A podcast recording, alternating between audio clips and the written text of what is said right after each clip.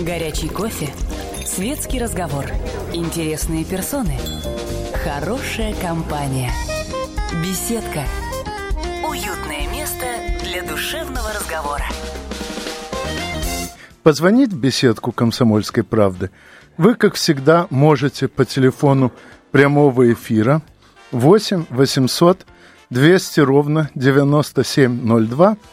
Сегодня на ваши вопросы отвечает весьма известный э, политик и публицист Егор Станиславович Холмогоров. В ожидании вопросов мы беседуем о том, что э, нынешний центр кристаллизации России Новороссия. К этой теме очень тесно при, примыкает недавно вышедшая книга Егора Станиславовича э, «Карателей карать», и я передаю ему слово для рассказа, поскольку все равно не скажу о ней лучше самого автора. Э, и, спасибо, Анатолий Александрович. Единственная поправка. Книга называется «Карать карателей». Извините. А меня... А, она написана... Это статья, которая а, и дала заглавие этой книги. Написана была сразу же, вот в ночь после трагических событий 2 мая этого года в Одессе, когда а сатаневшие бандеровцы убили за рус, русских людей, защитников русского мира, как они называли, сепаратистов.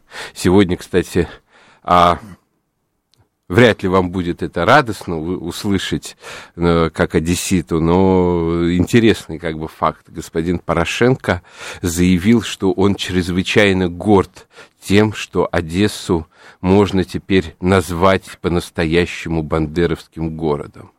Я, правда, в этом сильно сомневаюсь, и мне кажется, что Одесса его еще э, удивит, вот. Но, по крайней мере, он чрезвычайно горд собой. Ну, это у него постоянное состояние. Единственное, что меня утешает, я не припоминаю э, его слов, которые бы сбылись, что в бытность его министром в правительстве Януковича, что Сейчас я уже не говорю о том, что именно ему принадлежит один из самых лживых телеканалов Украины, пятый канал, именующий себя каналом честных новостей.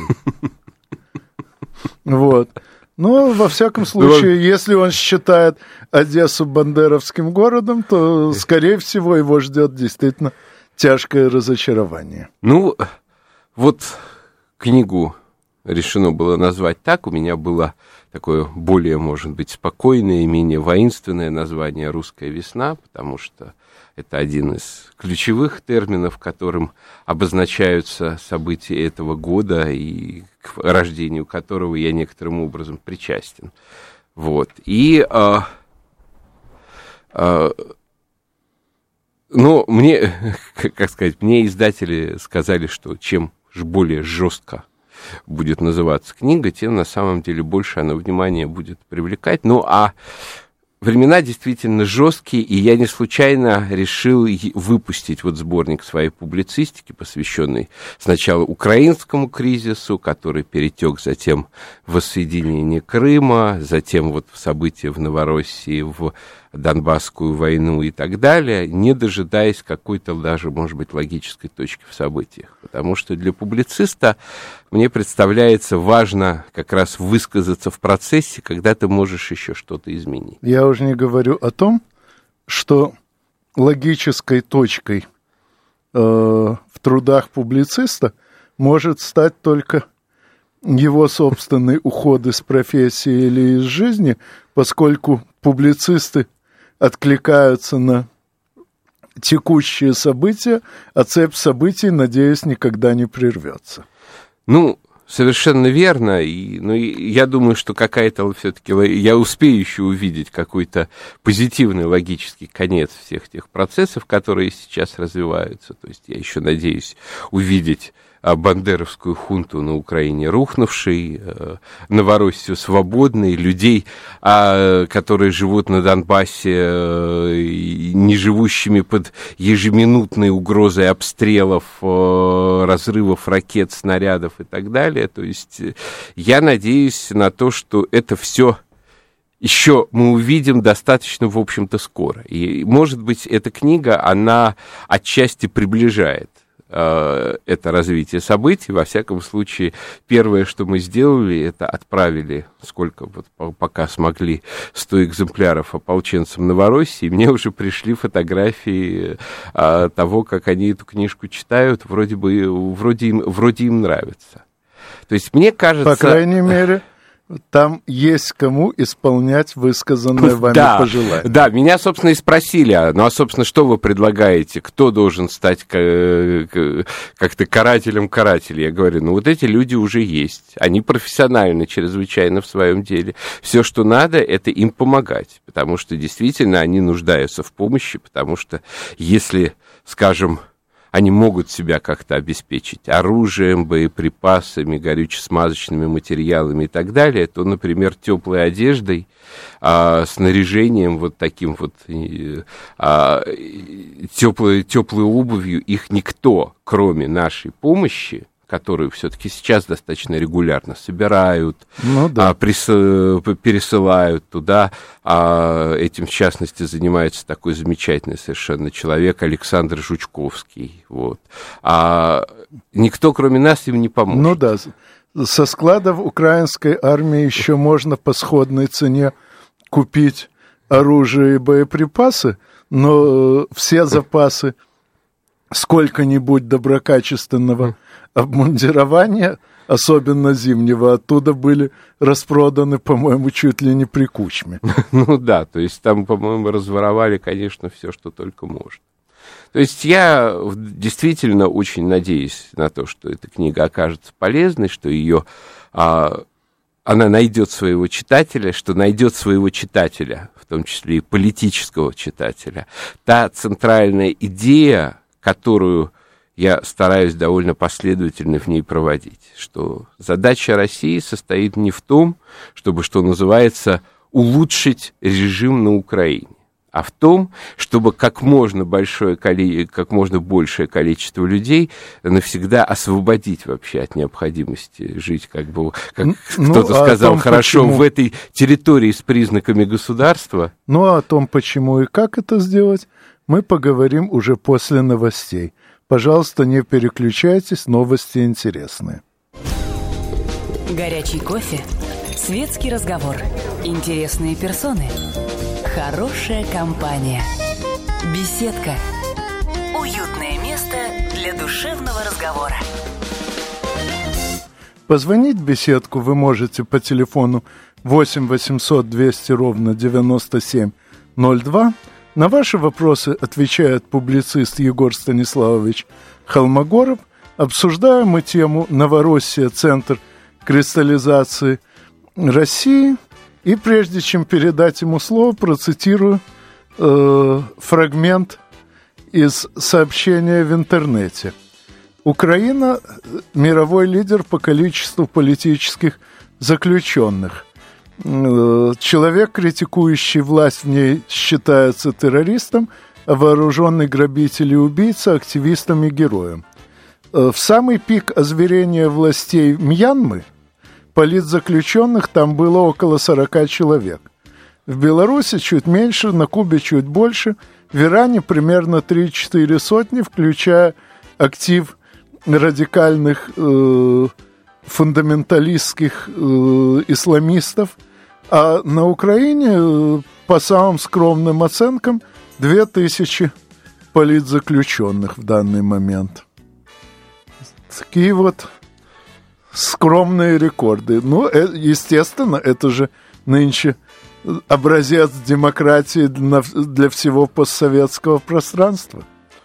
Ну, э, давным-давно, что называется, а Вашингтон ввел идею не знаю, вроде это слово не запрещено, идеи нашего и не нашего сукиного сына, э, в соответствии с которой, если ты проводишь политику, которая выгодна Вашингтону, то в этом случае а, что бы ты ни делал, каким бы ты ни был террористом, вспомним там каких-нибудь гаитских диктаторов Папу Дока и Бэби Дока, вот, или а, ре, ре, режим в том же в ю, Южном Вьетнаме. То есть ты хорош, как только ты не нравишься чем-то Вашингтону, то тут же превращаешься во врага демократии, в нарушителя прав человека и так далее. Соответственно, права человека в данном случае это такая хитрая субстанция, что если а, ты убиваешь врагов Америки, то ты их не нарушаешь. Извините, вспомнилось советское время был популярен лозунг «Все во имя человека, все для блага человека», и ехидные комментаторы добавляли, и все мы знаем имя этого человека. Вот. Но сейчас, прежде чем продолжать эту тему, ответим на вопрос. Сергей, здравствуйте. Здравствуйте. Вот у меня вопрос такой. Вот вы уроженец Одессы. Да. Да. Вот. А почему вы не можете поесть в Одессу и как бы своим авторитетом и всем этим остановить эту всю вакханалию? Ну, во-первых, э, там э, хватает людей не менее и даже более авторитетных, чем я. Во-вторых, большая часть этих людей сейчас арестована или пребывает в подполье. И честно вам признаюсь, э, мне не очень хочется пополнять их число, поскольку совершенно понятно, что непосредственно при пересечении границы – меня арестуют, не дав даже рта открыть. Что я могу делать? Это высказываться отсюда. И по радио, и по телевидению, и в интернете. Это я делаю, и, насколько я знаю, кое-кто в Одессе ко мне прислушивается. Вообще надо понимать, что Одесса превратилась, конечно, в такой в каком-то смысле город политических иммигрантов. То есть среди моих э, друзей и знакомых уже очень большое количество людей, которые после вот э, Бандер, Бандеровской революции, начала бандеровского террора просто, начали, просто оттуда эмигрировали, потому что это угрожало в лучшем случае их свободе, в худшем случае их жизни.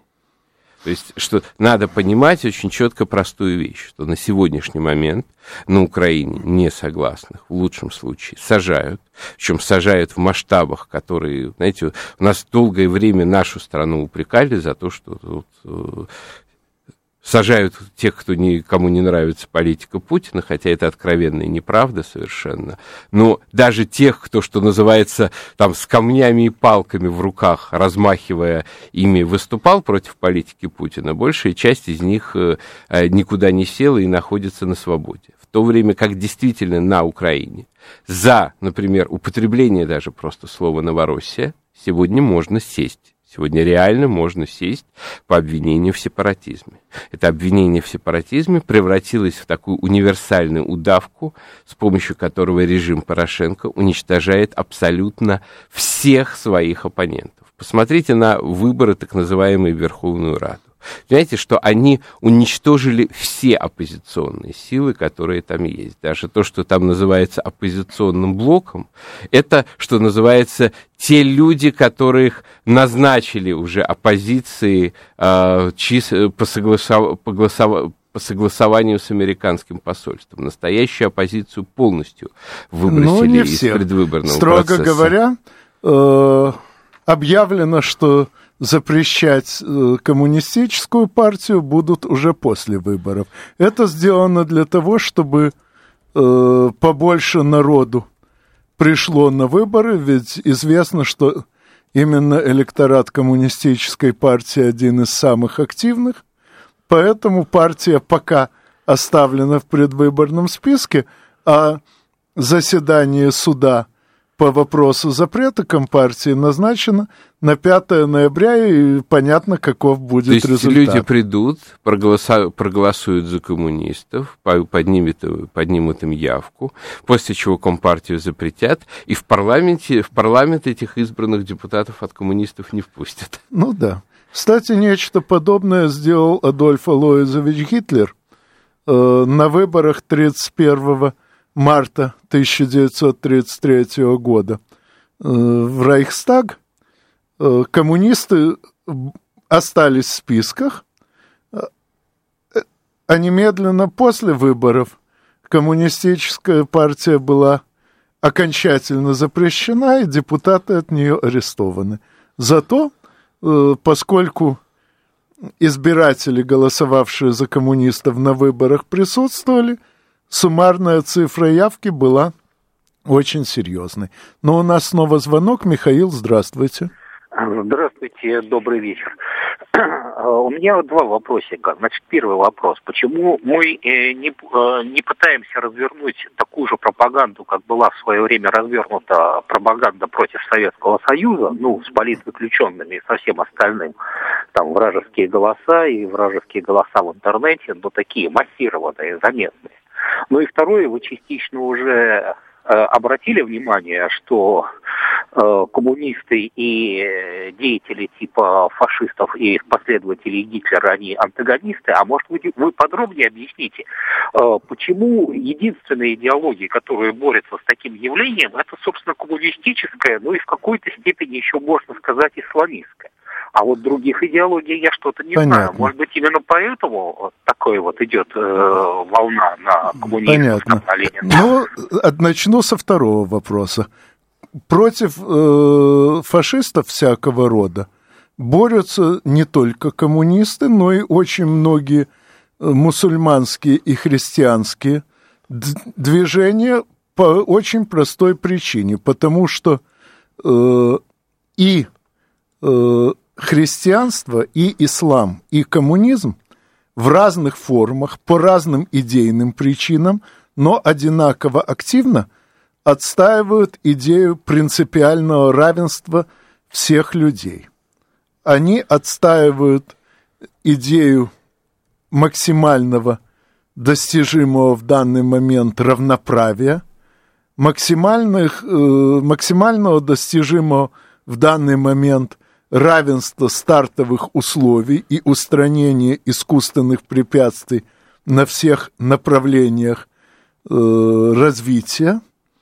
И, соответственно, эти учения по разным причинам, но в равной степени несовместимы с фашизмом, провозглашающим принципиальное неравенство разных групп людей. Фашизм ориентируется при этом больше – на государственную принадлежность, нацизм как э, самая агрессивная разновидность фашизма, на происхождение людей, но в любом случае э, он отстаивает их принципиальное неравенство. Поэтому э, фашизм с этими учениями несовместим, ну а с коммунизмом он несовместим еще и потому, что фашизм принципиально э, отстаивает эксплуатацию одних групп людей другими, тогда как коммунизм против всяких форм эксплуатации человека. А на первую часть вы услышите ответ после новостей. Пожалуйста, не переключайтесь.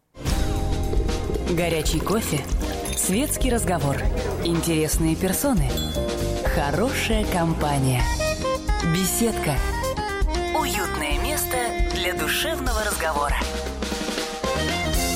Позвонить в беседку вы можете по телефону 8 800 200 ровно 9702. На ваши вопросы сегодня отвечает публицист Егор Станиславович Холмогоров. И прежде всего он ответит на первую часть того вопроса, на вторую часть которого ответил уже я. Ну, собственно, я хотел бы ответить на обе части вопроса. Я напомню, вопрос состоял, во-первых, в том, почему Россия не разворачивает а, пропагандистскую кампанию относительно Украины в связи с большим количеством там политзаключенных. Знаете, к сожалению, это общий порог той политики, которую мы проводим в отношении Украины вот все эти последние полгода. Что мы воспринимаем такие вопросы, как массовые убийства людей, массовые захоронения, аресты политзаключенных, нарушение прав человека и так далее, не как зло само по себе, а как некий элемент такой, я бы сказал, торговли с нашим воображаемым другом Порошенко. Вот у меня в этой книге «Карать карателей», о которой мы, собственно, сегодня и говорим, есть статья «Воображаемый друг» где говорится как раз о том, что на, в каком-то смысле наша дипломатия вообразила себе Порошенко таким своим потенциальным другом, каковым он, с, с моей точки зрения, совершенно не является, и пытаются так или иначе сторговаться, что давай ты пойдешь на какие-то уступки нам, а мы взамен на это, скажем, закроем глаза на политзаключенных. Мне кажется, что такой диалог на, такой уровень, на таком уровне, он непродуктивен, и он тем более непродуктивен с политиками типа Порошенко, с представителями вот такой, я бы сказал, классической олигархической элиты Украины, потому что это люди, в принципе, недоговороспособны, это люди, с которых, которых, что называется, нужно заставлять только платить наличными, потому что иначе они обманут в любом случае. Ну да, как э, э, на Миланской встрече Владимир Владимирович подсчитал, сколько Украина должна заплатить по абсолютно неоспариваемым соглашениям и не платит. Ну, совершенно, совершенно верно. То есть э, никакой диалог другой здесь невозможен. И, соответственно, то, что мы не поднимаем всерьез вот эти вопросы, это, с моей точки зрения, очень большая ошибка и очень плохо. Что касается того, почему а, с фашизмом борются только коммунизм, э, там мы сказали, из ислама еще кажется. Знаете, с моей точки зрения, это не так. Потому что если вспомнить, например, в Советском Союзе, понятное дело, что в, в, в годы борьбы с гитлеровцами никакого особого идеологического разнообразия не было, ну вот, скажем, посмотрим, например, Францию того времени. Там вместе сражались социалисты, националисты, а, либералы, хотя либералы, конечно, перед этим так поразвалили э, Францию, что в значительной степени ее оккупация была виновата, а и а, именно они были в ней виноваты националисты французские во главе с Шарлем де Голем. То есть они все вместе сражались и за свою родину, и против а, фашизма, потому что с моей точки зрения фашизм это не какая-то вот конкретная, не только какая-то конкретная идеология Гитлера. Об этом опять же в а, моей книге, о которой мы говорим, есть статья, которая так и называется «Смерть героям» или «О природе фашизма», где я пытаюсь сформулировать, если так можно выразиться, философско-антропологическое определение фашизма, суть которого, с моей точки зрения, состоит в том, что фашизм это вот определенный способ взаимоотношений человека с миром, при котором человек вот испытывая, как бы восполняет свое чувство неполноценности жизненной, там не за счет там, творчества, не за счет молитвы, не за счет труда, а за счет унижения и причинения страданий другим людям. То есть вот тот, кто наслаждается унижением, вот ощущением того, что вот он поставил их ниже себя, и страданием, и убийством других людей, и вот в этом находит как бы смысл своего существования, это то, что порождает в конечном счете такие, такие феномены, как фашизм. Ведь а, не потому на самом деле а Гитлера и его компанию так возненавидели, в общем, э, все народы мира, э, в 30-е и 40-е годы, а, что они, скажем, там придерживались определенной экономической только философии или политической философии. Люди увидели вот это вот жизненное ядро фашизма, что оно состоит в том, чтобы уничтожать, мучить, угнетать, и это жизненное ядро, заметьте, проявилось и в истребительной политике, и против евреев, и против русского и шире славянского населения на территории Советского Союза, и против многих других народов. То есть эта истребительная политика, она была не случайностью, она из философии фашизма вытекала, на мой взгляд, абсолютно органично. Но, строго говоря, там были еще забавные нюансы, скажем, провозглашение арийской природы немецкого народа, э, при том, что немцы массово уничтожали э, самых близких к этим самым древним ариям э, жителей Европы, а именно э, русских и, как ни странно, цыган. Э, ну, русские и цыгане произошли от разных народов арийской группы, но в любом случае те и другие ничуть не дальше от арийцев, чем сами немцы, а, пожалуй, даже ближе. Ну, а, собственно, проблема состояла в том, что это идеология, то есть вот этот вот образ истинного арийца был в значительной степени вымышленным таким вот образом.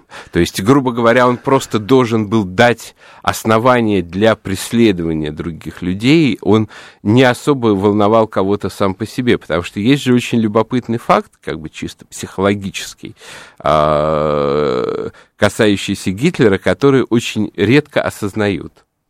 У нас мы привыкли считать, что Гитлер был немцем. Вот немцем в смысле уроженцем Германии в то время как он был австрийцем.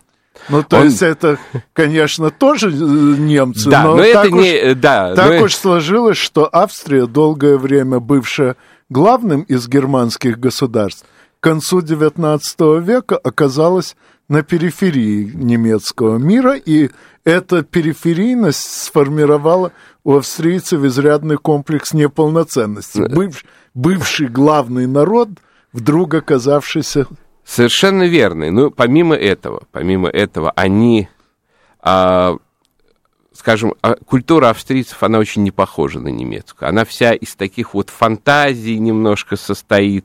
В ней всегда очень большой элемент абсурда, вот какого-то такого художественной необязательности. Ну, высшим воплощением австрийского духа в культуре был король Людвиг Баварский. Да. Э, баварцы, э, собственно, баварцы и австрийцы, наверное, могут друг друга отличать, остальным немцам это не под силу. Так вот, Людвиг Баварский прославился сверхщедрой поддержкой Вагнера, прославился строительством нового лебединого замка Нойшва... да. Нойшванштайн, э, причем строительство развернулось настолько, что в конце концов его объявили душевно больным, чтобы он не бросал Сокра... больше казенные да, деньги расходы. в черную дыру. Так вот, а вот теперь представьте себе человека с такой, ну, несколько фантастической а, с фантастическим устройством души, каковым был как раз венский художник Адольф Гитлер, который оказался во главе нации, которая ценит во всем идеальный порядок, идеальную точность и так далее, каковыми являются, собственно, немцы в Германии. То есть, понимаете... Надо я... сказать, что вот эту самую страсть к абсолютной точности Пруссия очень долго прививала остальным немцам и в конце концов преуспела. Вот. Потому что большая часть да. немцев первоначально была в культурном отношении ближе к австрийцам, чем к пруссакам. И вот получилась абсурдная картина. То есть некий странный человек со странной психологией дает довольно абсурдные приказы, а немецкий, там, не знаю, генерал полицейский, кто угодно еще, он не может их не выполнить. Он не может их не выполнить, даже если своим умом понимает, что ему приказывают какую-то ерунду. В итоге получилось очень смешное. То есть, скорее всего, в Австрии а, Гитлер так и остался бы безопасным там политическим деятелем средней руки. Скорее всего, человек даже с похожими на его убеждениями немец, но просто с немецким психотипом, просто вел бы себя более рационально. Например, не полез бы на СССР ну, и вообще бы действовал ну, по-другому. А тут образовалась анекдотическая смесь. Да. Именно Гитлера, что были уверены, что он всю Германию поломает. Вот. Но о взаимоотношениях англичан с нацистами надо говорить отдельно, так что после новостей мы все-таки вернемся к основной сегодняшней теме. Не переключайтесь. Горячий кофе, светский разговор, интересные персоны, хорошая компания, беседка, уютное место для душевного разговора.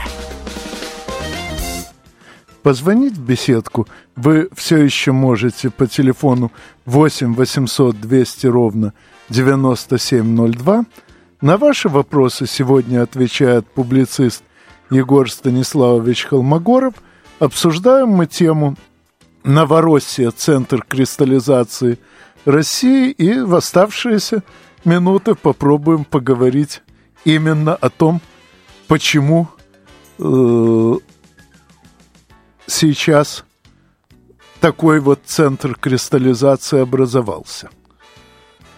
Ну, с моей точки зрения, с моей точки зрения, все равно а, те вопросы, которые возникли перед Россией а, после распада Советского Союза, они никуда не исчезли. Это и вопросы экономические и социальные очень серьезные. И это вопросы организации, если так можно выразиться, а, национально-территориальной в нашей стране с тем, чтобы достигнуть действительного равенства народов, чтобы не получалось так, что в каком-то смысле русский народ, при том, что он составляет большинство, фактически дискриминирован в своей собственной стране. А произошло это, в частности, потому, что наша страна не оказалась нашей собственной. Потому что когда разваливали Советский Союз, когда его разваливали по государственным, по, по административным границам, по административным границам э, в, ну, Республика СССР, внезапно превратившихся в государственные, русский, русский народ просто был разрезан, распилен на части.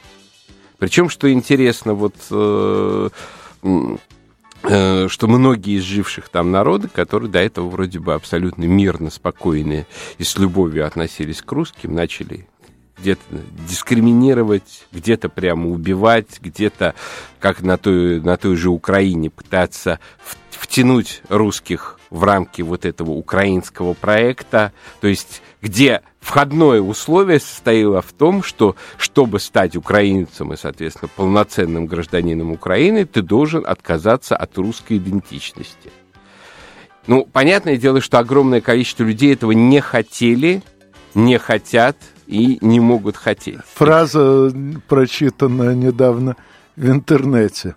Украинцу для того, чтобы стать русским, достаточно перестать морочить себе голову русскому для того, чтобы стать украинцем, надо заразиться шизофренией. Ну вот совершенно верно. То есть, а э, это же абсолютно анекдотическая ситуация, когда люди друг перед другом на плохо знаемом им, им языке на вот языке, который они называют украинским, но который при этом бесконечно далек и от языка Тараса Шевченко, и даже от языка профессора Грушевского на самом-то деле. А, э, они э, изображают этот театр для друг друга, при том, что сами, понятное дело, совершенно как бы в обычной жизни О. этим украинским языком не живут. Извините, у нас звонок. Да. Анатолий, здравствуйте. Добрый вечер, Анатолий Сергеевич, Москва. У меня вопрос такой, прошу извинения ранее. А, в 1975 году Организация Объединенных Наций э, в октябре месяце приняла решение, приравняла фашизм и сионизм и запретила их, э, ну, так сказать, пропаганду.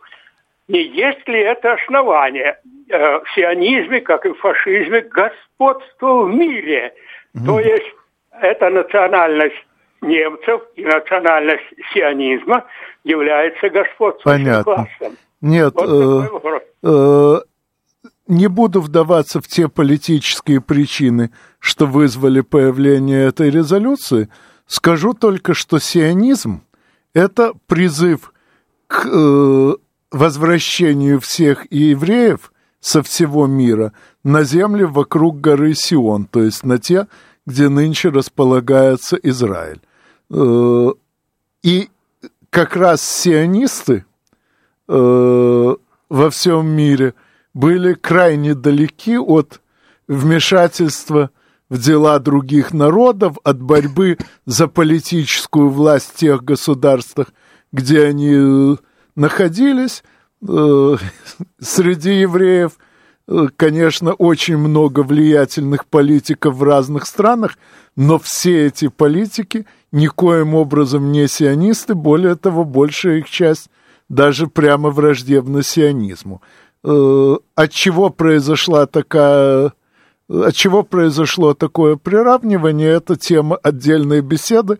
Когда-нибудь я, наверное, приглашу специалиста по ней. Ну, а теперь вернемся к прерванной беседе. Ну, вот на самом деле, на самом деле, а проблема в том, что для того, чтобы у нас как-то устроились нормальные дела в России, одно из стартовых условий состоит как раз в том, чтобы более-менее все вот разорванные, распиленные на куски части русского народа оказались бы в едином государстве, в едином государстве, которым, понятное дело, может стать только Россия.